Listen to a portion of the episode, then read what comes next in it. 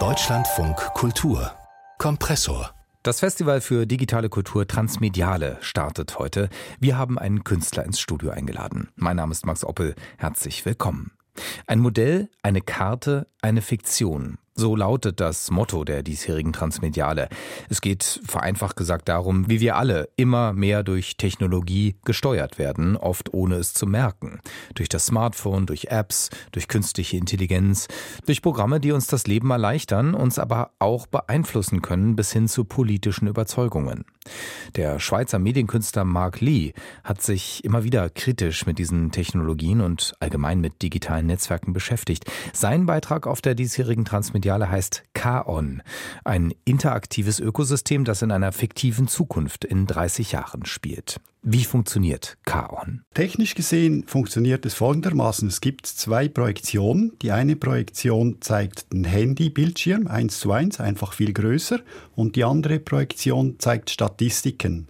Beispielsweise, wenn ich jetzt in diesem spekulativen Umgebung umher navigiere und eine Fruchtfliege sehe, dann sehe ich auf dem Screen nebenan Informationen zu dieser Fruchtfliege, was schon für Labortests stattgefunden haben und dann eine Spekulation, wie die weiter optimiert werden könnte in etwa 30 Jahren. Mhm. Also wenn Sie von Screen sprechen, dann reden wir davon, dass also das Smartphone dann eben vergrößert dargestellt wird, ja, auf der Leinwand. Genau. Und jetzt hören wir Geräusche, die in diesem fiktiven Ökosystem entstehen. Und die Fruchtfliege, von der Sie eben gesprochen haben, die sieht man auf dem Screen mit ihren bunten, riesigen Augen die also in dem System sich bewegt. Und wenn Sie jetzt von Optimierung sprechen, was ist damit gemeint?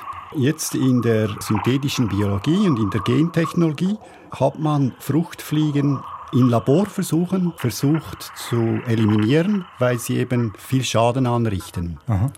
Bei dieser Applikation sind wir jetzt einen Schritt weitergegangen, haben gedacht, ja, es ist nicht so nett, wenn man die einfach so gentechnisch verändert.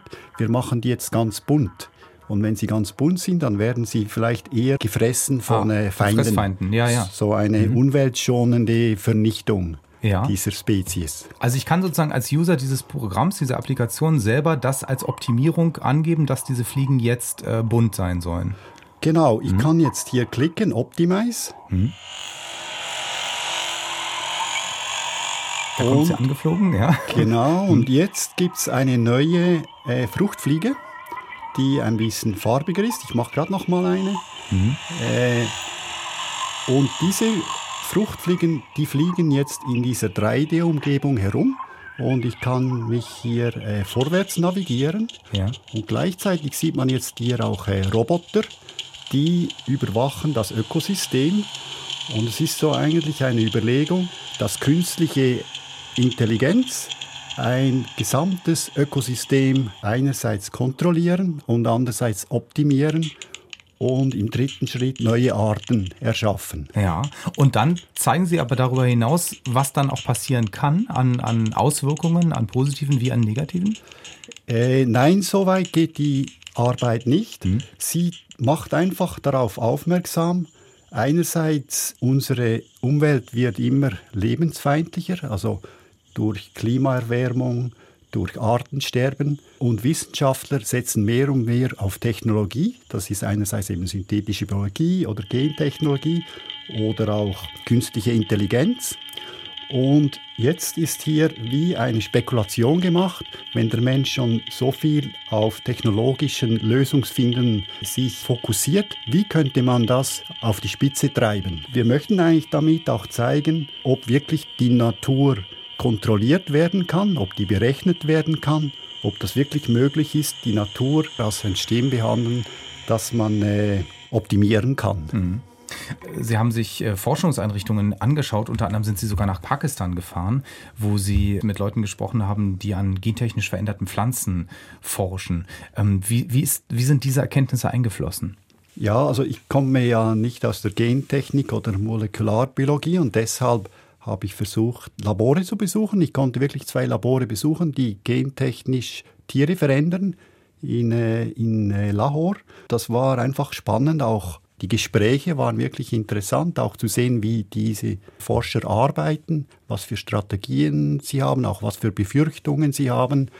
Und so sind beispielsweise in einem Labor, wo ich war, haben sie Fluchtfliegen so verändert, dass sie nur ein Haug haben und dafür noch ein Bein mehr. Das funktioniert so, also vielleicht die Zuhörer wissen das schon, aber ich wusste es vorher nicht. Die Tests, die sie machen im Labor, also sie machen Recherchen, stellen Thesen aus, auf und dann versuchen sie die These mit einem relevanten Test, also oder mit ganz vielen Tests, mit in diesem Beispiel von Fruchtbienen, das zu überprüfen, ob die These stimmt. Mhm. Sie wollen jetzt nicht damit alle Fruchtfliegen so verändern, dass sie eben nur noch ein Auge und dafür ein Bein mehr hat. Das macht ja keinen Sinn. Sie machen Krebsforschung. Hm. So eigentlich, sie kommen von einer anderen, ganz anderen Seite her, denkt man zuerst, aber sie forschen in diesem Gebiet, weil es eben für uns Menschen hilft, für die Gesundheit. Obwohl ich den Zusammenhang noch nicht ganz verstanden habe. Also äh, inwiefern äh, nutzt das, wenn die Fruchtfliege ein Auge weniger und ein Bein mehr hat? Ich kann Ihnen das nicht beantworten, aber Sie forschen wirklich für äh, die Krebsbekämpfung. Hm. Und sie wollten damit etwas beweisen, aber ich kann es wirklich nicht genauer erklären. Okay. Also ähm, klar, einiges bleibt im Unklaren. Äh, sie haben ja nicht nur Fruchtfliegen in Ihrer App äh, genommen, sondern sogar auch andere Insekten, also äh, Superbienen zum Beispiel, mit denen äh, durch ja, Veränderungen aus dem 3D-Drucker ähm, ja, geholfen wird, weil sie ja jetzt im Moment vom Aussterben bedroht sind oder zumindest eine bedrohte Art geworden sind, also Honigbienen oder wie, wie ging das? Also generell gesagt, es sind auch äh, nicht nur Insekten, es sind ganz verschiedene Tierarten und auch Pflanzen und Pilze.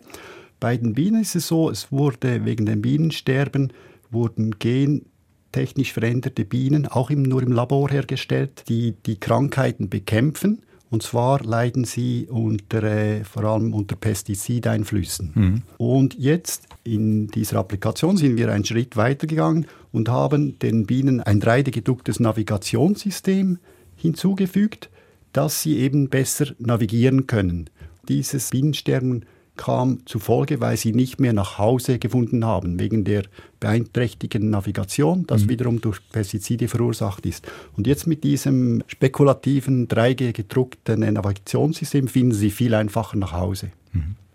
Also, wenn ich richtig verstehe, dann sind das zwar fiktive Ideen, die Sie da umsetzen, aber die beruhen trotzdem auf Forschungsergebnissen. Das heißt, also wenn man dieses Spiel, nenne ich es jetzt mal, oder diese App, die Sie entworfen haben, dieses Car- und Ökosystem spielt oder benutzt, dann äh, bewegt man sich zwar ja in der Zukunft, aber eigentlich sind es schon auch realistische Szenarien. Genau, also es beruht auf Hintergrundgeschichten, die auf realen Szenarien basieren, aber sind dann spekulativ ein bisschen überspitzt in die Zukunft gedacht, mhm. wie es weitergehen könnte, wenn der Mensch immer mehr in die Natur eingreift und immer mehr probiert, zugunsten der menschlichen äh, ja auch Überlebensstrategie oder was immer, sich die Natur zurechtzubiegen. Bei der Transmediale sollen ja dann die Besucher das ausprobieren, was wir jetzt also im Studio gemacht haben, K und selbst optimieren. Werden Sie dann diese Erfahrungen danach irgendwie sammeln oder auswerten? Gute Frage. Also einerseits ist es so, gerne stehe ich auch bei der Arbeit nebendran und schaue, wie die Leute interagieren und ich probiere immer ins Gespräch zu kommen, was sie darüber denken, was sie fühlen, wenn sie das sehen, ob sie da irgendwie Ängste haben, sie ganz entspannt sind. An Auswertungen habe ich nicht gedacht, aber es ist eigentlich wirklich eine Überlegung wert. Gut, also ich stelle mir es jedenfalls spannend vor, wenn man das dann eben selber sich anschaut. Und ähm, ja, ich, ich, ich bin beeindruckt von Ihren Recherchen, die Sie dazu gemacht haben. Der Medienkünstler Marc Lee und sein interaktives Ökosystem Kaon ab heute eben zu erleben auf der Transmediale in Berlin. Ich wünsche Ihnen viel Erfolg und vielen Dank, dass Sie im Studio waren. Herzlichen Dank, dass ich hier sein durfte.